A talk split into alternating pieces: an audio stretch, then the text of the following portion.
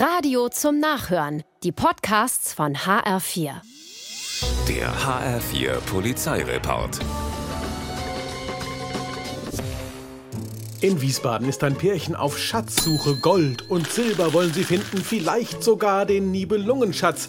Und deshalb fischen sie mit einer magnetischen Angel im Rhein. Und dann macht's Klick. Ein fettes Teil hängt am Magneten. Voller Vorfreude ziehen sie es aufgeregt aus dem Wasser und bekommen sofort mit der Angst zu tun, denn an der Angel hängt kein Gold, sondern eine Handgranate aus dem Zweiten Weltkrieg. Die Polizei kommt und sperrt den Bereich ab. Der Kampfmittelräumdienst entschärft das Teil. Um ein Haar wäre der Wunsch nach Ruhm und Reichtum kläglich in die Hose gegangen.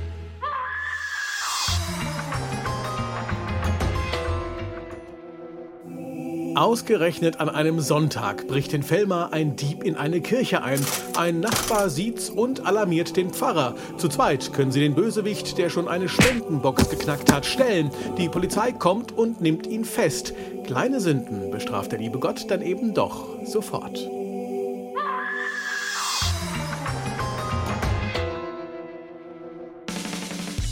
Respekt, wer es selber macht. Ein Slogan, den diese beiden Betrüger ganz klar missverstanden haben. Die stehen in Frankfurt an der Selbstbedienungskasse eines Baumarkts und ziehen, was im Wagen liegt, über den Scanner.